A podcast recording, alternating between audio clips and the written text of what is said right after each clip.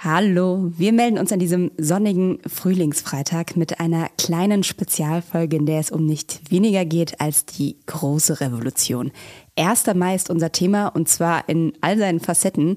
Wir blicken zurück auf die ersten Ausschreitungen im Jahr 1987. Wir sprechen ein bisschen darüber, wie sich der revolutionäre 1. Mai verändert hat und wir werfen natürlich auch einen Blick aufs Wochenende und auf die bevorstehenden Veranstaltungen. All das tun wir mit vielen, vielen Sprachnachrichten, die wir im Gepäck haben unter anderem vom altlinken Hauke Benner, von denjenigen, die am Sonntag auf die Straße gehen, vom Neuköllner Bürgermeister Martin Hiekel und von der Polizeipräsidentin Barbara Slowik.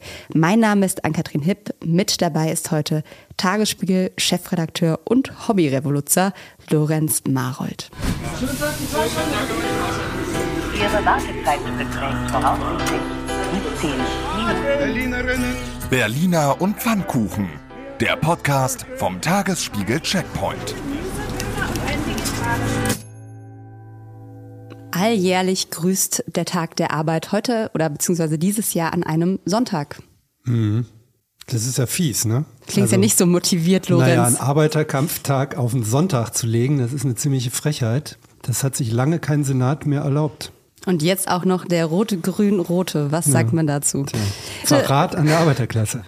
Leiten wir mal so weiter. Wir haben auf jeden Fall ein total volles Programm heute mit vielen spannenden Sprachnachrichten. Man weiß fast gar nicht, wo man anfangen soll, aber ich würde mal sagen, wir fangen einfach beim Anfang an oder zumindest beim Anfang zeitlich gesehen unserer Sprachnachrichten. Eine Urberlinerin hat uns eine geschickt. Sie ist 73 Jahre alt und hat uns von ihren ersten Mai-Erfahrungen hier in Berlin erzählt. Hören wir mal rein. Ich melde mich zum 1. Mai. Ich bin eine Urberlinerin und natürlich ist der 1. Mai hier ein hochgelobter Feiertag.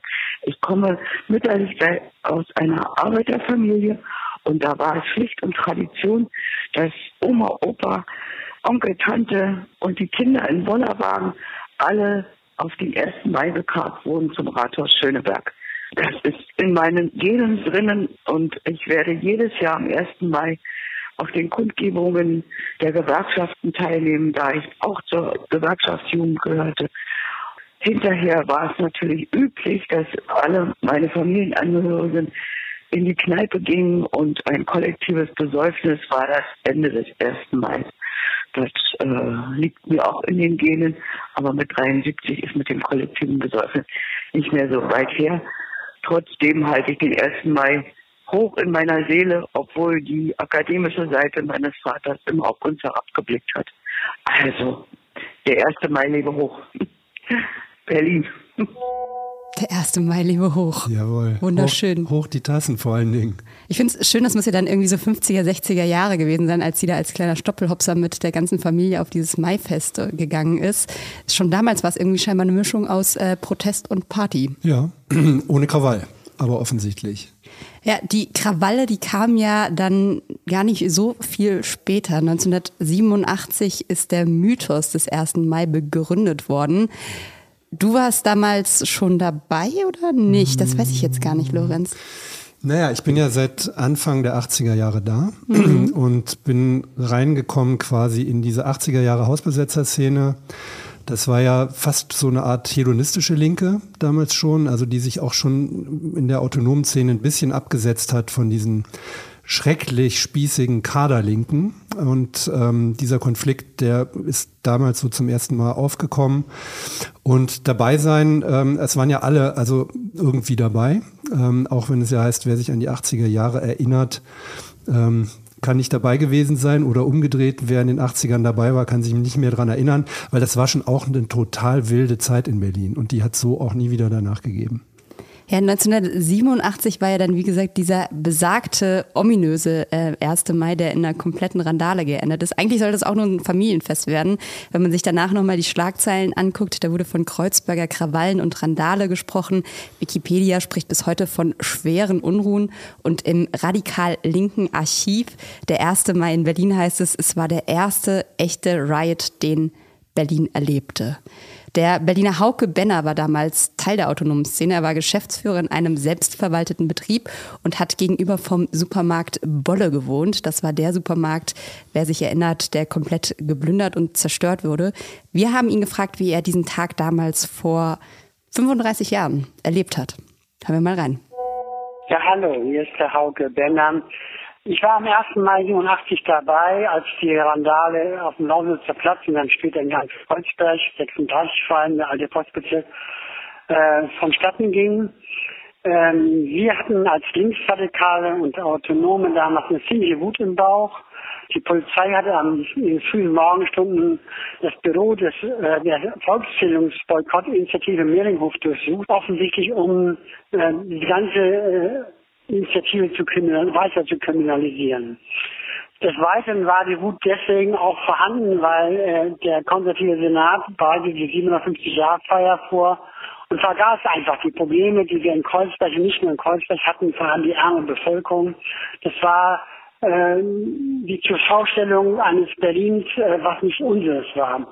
Wir wollten, äh, dass die Häuser denen gehören, die sind wohnen. Wir wollten, dass die Fabriken denen gehören, die dann arbeiten. Wir wollten einfach dieses kapitalistische System nicht mehr. Und abends ging es dann los, äh, dass die Polizei äh, so ein bisschen provozierte und dann flogen Flaschen und dann ging die Randale los. Die Polizei zerschlug das erste Maifest und das mit der Folge, dass durch äh, massive Gegenwehr eben nicht nur von irgendwie tausend Autonomen, sondern wesentlich mehr Kreuzbergerinnen die Polizei stundenweise fast die ganze Nacht aus dem Bezirk vertrieben worden ist. Ja, das, das ist, glaube ich, das Besondere auch und der Unterschied zu vielem, was wir heute so unter Krawall verstehen und auch erleben.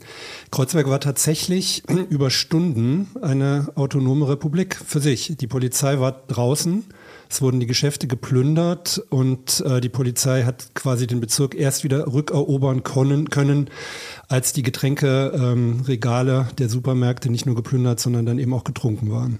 Ja, es ist tatsächlich auch, glaube ich, in Zahlen gezeigt. 196 Beamte und vier Feuerwehrleute, das wurde zumindest damals in dieser Dokumentation der Sicherheitskräfte aufgeschrieben, wurden verletzt. 53 Personen festgenommen. Das klingt, 53 Personen festgenommen klingt nicht mal so viel nee. bei, bei dem, was da los war. Ja, weil die Polizei dann eben irgendwann aufgegeben hatte und sich zurückgezogen hat. Man muss auch sagen, es gab auch in späteren Jahren ähnliche verletzten Zahlen bei der Polizei, zum Teil sogar höhere. Ähm, es war aber auch eine völlig andere Polizei, das darf man nicht vergessen. Ähm, Hauke hat das ja an, angedeutet, ein bisschen diese Provokationen. Ähm, die Polizei war viel undemokratischer, als sie das heute ist. Und das gehörte damals dazu. Also die ständigen Provokationen, auch das Schlagen. Ähm, der Chorgeist vor allen Dingen auch bei der Polizei. Niemand hat einen anderen Kollegen angeschwärzt, auch im Nachhinein nicht, selbst bei übelsten Rechtsvergehen. Ähm, das ist eine völlig andere Situation gewesen. Wenn wir uns jetzt so die Entwicklung bis heute angucken, also da hat sich nicht nur bei der Polizei was getan, sondern ja auch bei diesem Mai-Fest und auch bei den Mai-Demonstrationen. Das ist ja, ich weiß nicht, als ich jetzt nach Berlin kam, war so die Mischung, die Hälfte war irgendwie bei den knallharten Demonstrationen mit Molotow-Cocktails dabei und die andere Hälfte hat sich irgendwie in Moskau Mule auf dem Mai-Fest gegönnt. Also da war so zwischen Party und Protest alles dabei. Ja, und ähm, es haben sich auch die Proteste natürlich ähm, durch diese Randale von 1987 verändert, weil natürlich eine große Diskussion losging, ähm, warum man quasi die Geschäfte derjenigen zerlegt, für die man doch eigentlich vorher auf die Straße gegangen ist, nämlich die etwas ärmeren Kreuzbergerinnen und Kreuzberger, die damals viele kleine Geschäfte hatten und die, die völlig zerstört wiederfanden. Das heißt also, eine Zersplitterung ähm, hat damals eingesetzt, ganz, ganz deutlich. Und das hat sich ja durchgezogen. Also auch die Frage, ist das Fest jetzt eine gute Idee, das Maifest, um die Szene zu befriedigen oder ist es zu befrieden oder ist es eine, eine Idee sozusagen, um den Protest lahmzulegen? Äh, dieser, dieser Stress hat ja immer angehalten und nur Corona hat ihm den Stöpsel gezogen, weil das Maifest deswegen ausgefallen ist. Wobei ja dann die Eskalation im letzten Jahr zumindest trotzdem relativ groß war. Also da war tagsüber dann irgendwie friedliches Demonstrieren, die meisten auch mit Maske, alles irgendwie einigermaßen anständig und dann abends gab es irgendwie die Hetzjagden durch Neukölln vor allem. Die gibt es ja fast jedes Jahr, mehr oder weniger. Und ähm, es sind auch nicht immer so wahnsinnig viele Menschen daran beteiligt. Wer ähm, in großer Zahl daran beteiligt sind, das sind halt die Revolutionstouristen, die also extra an dem Tag auch nach Kreuzberg kommen, aus anderen Teilen Berlins oder eben sogar aus Deutschland oder international, um zu gucken, was los ist. Und deswegen hat das auch immer so einen großen Impact, weil man denkt, ähm, die ganze Stadt geht auf die Barrikaden, aber es sind eigentlich immer nur einige wenige und die anderen gucken gerne zu. Und es gab natürlich auch die Jahre, wo sich, sag mal so, spaßorientierte Jugend äh, gerne irgendwie zum, ähm, zum Kräftemessen mit der Polizei versammelt hat und äh, überhaupt gar keinen politischen Anspruch damit verband. Und damit würde ich sagen, kommen wir einfach mal zum Jahr 2022. Berlin erwartet mehr als Worte. Berlin erwartet politische Aktion. Wie geht es weiter mit der Europäischen Union? Präsidentschaftswahlen in den USA, EU-Parlamentswahlen, geopolitische Krisen und wirtschaftliche Schwierigkeiten. Wir suchen Lösungen für diese Herausforderungen. Am 19. und 20. März auf der digitalen Europakonferenz von Handelsblatt, Die Zeit, Tagesspiegel und Wirtschaftswoche. Über die Zukunft Europas sprechen wir mit Bundeskanzler Olaf Scholz, Wirtschaftsminister Robert Habeck und vielen mehr. Kostenlose Anmeldung unter europe20xx.de. Ja, mit Worten beginnt zumindest der Revolutionstag am 1. Mai am Brandenburger Tor und zwar mit Worten unserer regierenden Bürgermeisterin Franziska Franziska von Giffey, wollte ich schon nicht, sagen. noch noch nicht. nicht von Giffey. Franziska Giffey, erstmal nur ohne von, ähm, wird auf der DGB-Demo sprechen. Das war ganz interessant, fand ich eben bei der ersten Sprachnachricht. Ähm, da war ja auch von der Gewerkschaftsjugend die Sprache. Ähm, man hat aus der Gewerkschaftsjugend ähm, ja Stellungnahmen lesen können, die aufgefordert haben, dass der DGB die regierende Bürgermeisterin dort nicht sprechen lässt, ähm, weil Franziska Giffey für viele Linke in der Tat ein rotes Tuch ist, wegen ihrer äh, Immobilienpolitik. Also das heißt, sie ist eigentlich gegen die Enteignung, nicht nur eigentlich, sondern sie versucht sie zu verhindern. Ähm, ihre Verkehrspolitik stößt auf Widerstand bei den Linken ähm, und vor allen Dingen auch ihre Äußerungen, was äh, Neuköllner Probleme betrifft im Zusammenhang mit der migrantischen Community, sorgen immer wieder für Aufregung. Ich bin mal gespannt. Also Sie werden sie wahrscheinlich sprechen lassen oder selbstverständlich, aber äh, angekündigt ist Protest dagegen. Das könnte also ein unfriedlicher 1. Mai schon bei der DGB-Demo geben. Spannend auf jeden Fall, was sie da so erzählen wird. Also ob sie jetzt vielleicht, vielleicht kommt sie auch mit überraschenden linken Forderungen um die Ecke, von denen wir alle noch nichts wissen. Das kann passieren, weil das Interessante bei Franziska Giffey ist ja, dass sie oft ähm, Menschen, zu denen sie spricht, so vereinnahmen kann mit ihrer Art. Äh, und hinterher fragen sich alle, was hat sie denn eigentlich gesagt? Aber während sie spricht, haben alle gesagt, recht hat sie. Also das ist so ein super Phänomen. Vielleicht wirkt sich das sogar aus. Wir werden es sehen. Wichtig ist auf jeden Fall, dass noch nicht nur diese Demonstration stattfinden wird, sondern parallel oder im Laufe des Tages noch 17 andere. Der Vollständigkeit halber vielleicht noch kurz der Hinweis, es war auch noch ein anti-israelischer Protest geplant, der eigentlich heute stattfinden sollte. Der wurde allerdings abgesagt, auch für die nächsten Tage. Also der durfte auch nicht verschoben werden, weil man Angst hatte, dass es wieder antisemitische Vorfälle gibt, so wie bei der Demo letzte Woche. Das heißt, das Ganze ist abgesagt, aber wie gesagt, Insgesamt 18 Demos werden stattfinden. Wir haben bei den größten sechs Veranstaltern mal nachgefragt, was sie dieses Jahr eigentlich auf die Straße treibt. Und immerhin drei haben geantwortet. Zwei nicht via Smartphone, aber äh, trotzdem konnte die Sprachnachricht den Weg zu uns finden. Hallo, liebe Leute da draußen. Hier ist die Stadtteilorganisation Hände weg vom Wedding. Wir organisieren am Samstag die Demonstration von der Krise zur Enteignung. Die Reichen sollen zahlen. Mit unserer Demonstration stehen wir für die Enteignung von Deutsche Wohnen und Co. Egal ob Corona-Krise, Inflation, Krieg oder Wohnungskrise, die Reichen wollen profitieren.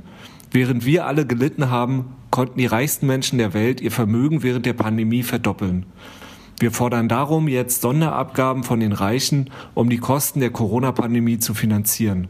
Die Demonstration richtet sich an Schülerinnen und Schüler, an Studierende, an Arbeitende, an Erwerbslose und Rentner. Ihr seid alle herzlich willkommen, denn wir kämpfen gemeinsam. Wir sind das Quartiersmanagement Grunewald und kümmern uns am Tag der sozialen Arbeit um das Berliner Villenviertel. So fahren wir ab 10 Uhr morgens mit einem riesigen stadtweiten Dreifinger-Fahrradkorso in diesen finanzextremistischen Problemkiez im Berliner Westen. Eine Art Umverteilungsbürgerfest, bei dem die reiche Parallelgesellschaft wieder Anschluss an reale Lebenswelten finden kann. Denn eins ist klar, solange das Vermögen in unserer Gesellschaft so ungleich, ungerecht und undemokratisch verteilt ist wie jetzt, werden wir langfristig alle Verlierer sein. Mein Name ist Aisha Jamal. Ich bin Sprecherin des revolutionären 1. Mai-Bündnisses. Die Vermögen der Reichen wachsen immer weiter und damit auch unsere Probleme und Sorgen. Denn wir sind diejenigen, die für ihren Wohlstand ausgebeutet werden. Ob am Arbeitsplatz oder bei unbezahlter Sorgearbeit, die meistens von Frauen und Queers geleistet wird. Wir werden immer ärmer, weil die Preise für Strom, Heizen und Lebensmittel weiter steigen, während die Mieten schon seit Jahren einen großen Teil unserer Gehälter fressen. Der 1. Mai ist unser Tag. Es ist der Tag des Widerstands gegen den Kapitalismus. Das war nicht immer die Idee des 1. Mai, ähm, Widerstand gegen den Kapitalismus sondern ursprünglich ja mal ein möglichst großes Stück vom Kuchen des Kapitalismus zu bekommen. Aber wir haben ja ganz schön gesehen, ähm, wie unterschiedlich ähm, letztlich das ist, was sich da zur Demo, zum Demotag versammelt. Ähm, deswegen auch die verschiedenen Demos natürlich. Ich habe immer so ein bisschen Schwierigkeiten mit der Grunewald-Demo. Die ist zwar meistens ganz okay verlaufen und ist auch als Spaßdemo ja eigentlich organisiert, aber ich finde es immer ein bisschen problematisch, ähm, vor den Häusern konkreter Menschen zu demonstrieren, das hat ähm, etwas Befremdliches, Beängstigendes und ich glaube, es zielt auch wirklich am eigentlichen Problem und am eigentlichen Thema vorbei, weil nicht jeder Einzelne, der im Grunewald lebt, ist, glaube ich, schuld an der Situation, die sich äh, für viele in der Innenstadt so darstellt, wie sie sich darstellt. Das ist aber auch erwähnt worden das ist ein ernsthaftes Thema.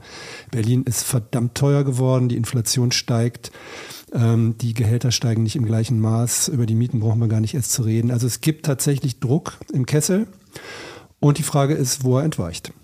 Ich finde es, um da einmal kurz entgegenzusprechen, ich finde es gar nicht so verkehrt, dass sie da demonstrieren, weil ich glaube, dass das ja nicht gegen, also natürlich richtet das sich gegen die Leute, aber die greifen da ja niemanden an. Es wurden im Zweifel mal irgendwie Autos und sowas schon beschmiert, das ist ja schon vorgekommen, aber es sind ja keine direkten Angriffe auf die Leute. Und warum nicht mal dahin gehen, wo das Geld sitzt? Also ich finde das symbolisch eigentlich völlig in Ordnung. Ich weiß nicht, ob ich es als finanzextremistischen Kiez bezeichnen das würde. Fand ich interessant, finde ich, find ich gar nicht so schlecht. Ähm, ich finde das deswegen problematisch, weil es ähm, diese Umkehrung von Machtverhältnissen macht ja Macht nicht besser. Und ähm, es gibt geschichtlich genug Beispiele dafür, dass man sagen könnte, sowas macht man einfach nicht. Apropos Geschichte, was ja auch äh, einen wichtigen oder ein wichtiges Thema ist dieses Jahr, ist der Angriffskrieg von Russland auf die Ukraine. Da mischt sich auch so ein bisschen unterschiedliches äh, Inhaltliches in diese ganzen Demos mit rein.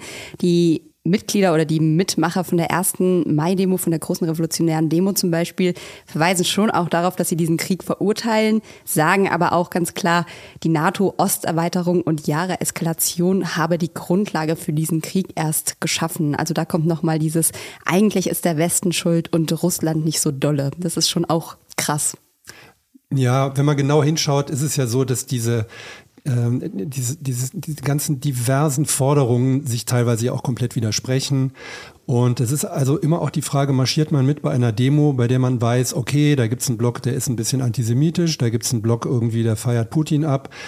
Ähm, das muss jeder für sich selbst klären. Äh, ich halte das deswegen allerdings für ein bisschen problematisch. Und was Russland und den Krieg betrifft, äh, das ist also sehr geschwurbel und ähm, da passt das Wort wirklich wunderbar drauf. Ähm, da würde ich einen Riesenbogen drum machen.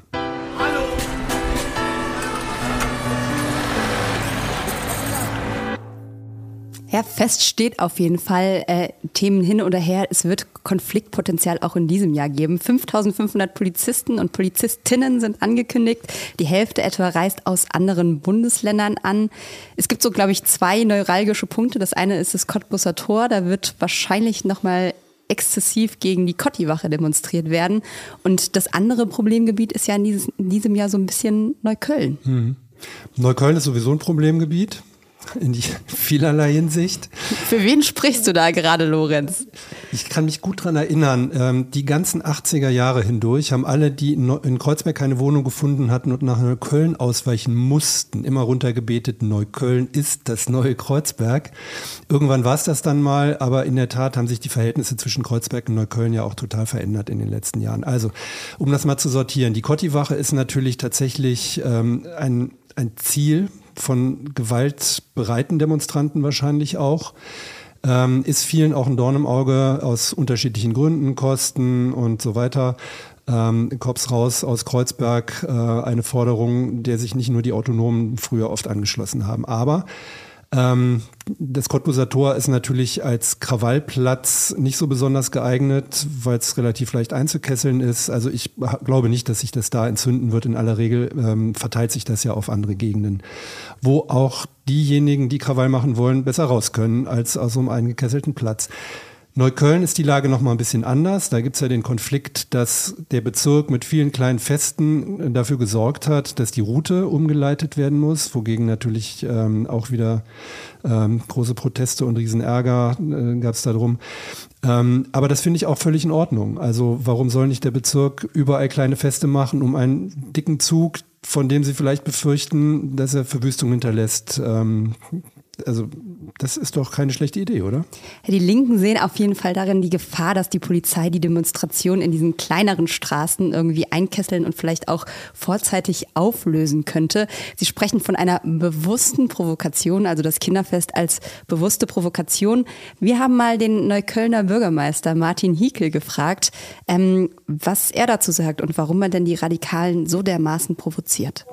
Also wir haben uns im März überlegt, dass wir angesichts dessen, dass die Pandemieauflagen tatsächlich fallen sollten und dass wir eine neue Krise am Horizont hatten mit dem Krieg in der Ukraine, hatten wir uns überlegt, dass wir eigentlich im Bezirk zum einen etwas für die Geflüchteten machen wollten und zum anderen auch das vielfältige Leben in Neukölln darstellen wollten. Herausgekommen ist ein Flohmarkt, ähm, dessen Einnahmen für die Geflüchteten zugutekommen, mit einem Showprogramm, ein Kinderfest am Rathaus Neukölln ab 15 Uhr und ein gemeinsames öffentliches Fastenbrechen auf der Sonnenallee ab 19 Uhr. Inwiefern das und weshalb genau das nun die Linke provoziert, kann am Ende auch bloß die Linke beantworten. Aber ehrlich gesagt, nachvollziehen kann ich es nicht. Ich finde auch, das klingt alles total nett, was er da sagt. Ja, das ist schon eine perfide Strategie. Äh, ja, Iris Spranger hat ja in der Taz tatsächlich auch, also die Innensenatorin davon gesprochen, dass das Wetter gut werden soll und dass es für viele ein schöner Tag wird. Tja, das ist aber auch genau die Frage immer, schafft man es äh, aus Sicht jetzt der verantwortlichen Vehikel oder auch der Polizei oder den sonstigen Bezirksverantwortlichen, ganz viele Leute auf die Straße zu kriegen, die nicht Krawall wollen, sondern die was anders vom 1. Mai wollen, nämlich gute Laune, äh, um damit eben die anderen Proteste, die aus äh, dem Ruder laufen könnten, einzudämmen. Ja, also das ist so ein Kräftemessen im Vorlauf. Wir haben dazu nochmal die Polizeipräsidentin gefragt, Barbara Slowik, warum oder sollten eigentlich Familien an diesem Tag Kreuzberg und Neukölln besuchen oder sollten sie lieber einen Bogen drum machen? Sie sagt dazu Folgendes. Nach zwei Jahren Corona werden sich am 1. Mai erstmals wieder zigtausend Menschen friedlich zu ganz unterschiedlichen Themen auf den Straßen Berlins versammeln oder auch einfach so einen schönen Frühlingstag draußen genießen wollen. Straßenfeste in Neukölln, aber auch an anderen Orten ähm, beleben diesen Tag zusätzlich und freuen sich auf hohe Besucherzahlen. Das dürfen Sie auch, denn die angezeigten Versammlungen werden diese Straßenfeste nicht betreffen und stehen einem Besuch daher in keiner Weise entgegen. Kann man wirklich glauben, dass diese freundliche Dame ihre Polizei auf harmlose Demonstranten in Nebenstraßen hetzen würde? Nein. Wie meinst du, hetzen, hetzen würde sie die sowieso nicht, glaube ich. Das war doch der Punkt vorhin, ne? dass also die Polizei dann es leichter hat, in Nebenstraßen die, die Demos aufzulösen. Also ich glaube, das ist auch nochmal ein Zeichen dafür, wie sehr sich auch die Polizei geändert hat. Also aus Sicht beinharter Linker vielleicht gar nicht so sehr, aber es, das muss man einfach auch mal sagen. Ähm, die Polizei von heute ist nicht mehr die Polizei der 80er, 90er, vielleicht sogar der Nullerjahre ähm, die gerne irgendwie drauf knüppelt, wenn es nur irgendwie geht. Und ähm, aus dem Nichts wird auch eigentlich keine Demo aufgelöst in der Regel. Das heißt, es bleibt vor allem so ein bisschen darauf zu hoffen, dass die Linken sich im Riemen reißen und nicht wild eskalieren. Dann bleibt alles friedlich. Alles Friedrich, bleibt, alles bleibt friedlich. Alles bleibt Friedrich. Friedrich Merz. Äh, friedlich. Ja, es gibt, glaube ich, sehr viele, die hoffen, dass es das nicht ist, aber die gar nicht mitmachen wollen. Das ist also bei allen diesen Demos immer ein Problem gewesen. Also die erlebnisorientierten äh, Zuschauer und die sich was bieten lassen wollen, eben auch dann, wenn die Sonne weggeht und es langsam Nacht wird über Kreuzberg und Neukölln. Kreuzberger Nächte sind lang.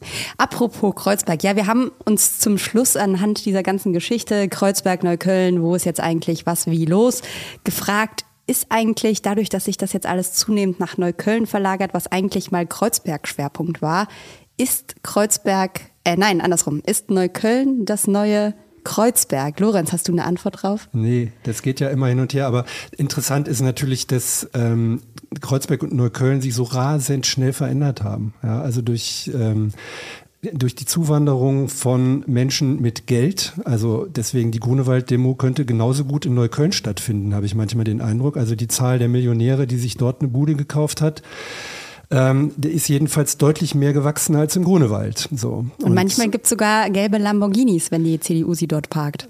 Ja, aber nicht nur, wenn die CDU sie dort parkt. Also ich glaube auch, der Fuhrpark, der in Neukölln, in Nordneukölln rumfährt, der ist eindrucksvoller als der von Grunewald.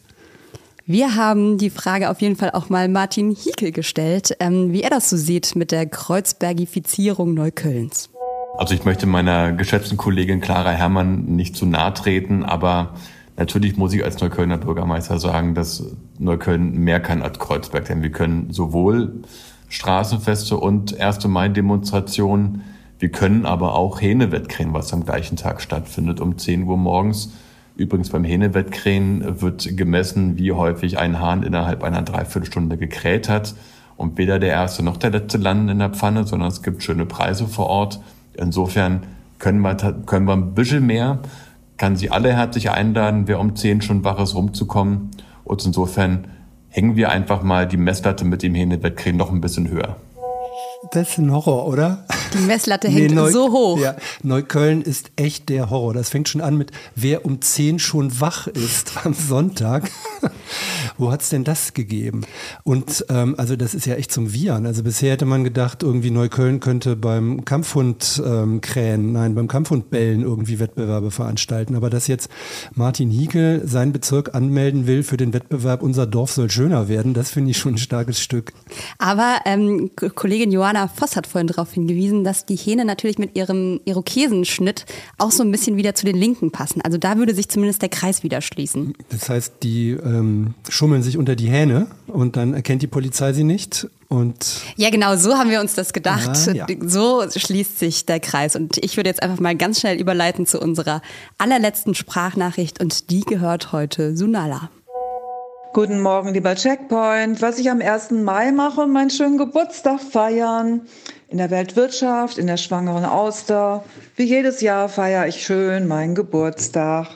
Happy Birthday. Da gratulieren wir doch. Da gratulieren wir sehr herzlich Ganz und wünschen, äh, sie wird auf jeden Fall einen guten 1. Mai-Feiertag haben. Ja, und fällt auch noch auf den Sonntag. Welch Chance. Ja, und äh, das war's dann auch wieder von uns, von Berliner und Pfannkuchen. Guten Appetit. Mein Name ist Ann-Kathrin Hipp, mit dabei war Lorenz Marold, Redaktion Johanna Voss, Produktion Andreas Deile, der Apparat, Musik Anke Mürre, kommt gut und revolutionär durchs Wochenende. Wir hören uns am Montag wieder.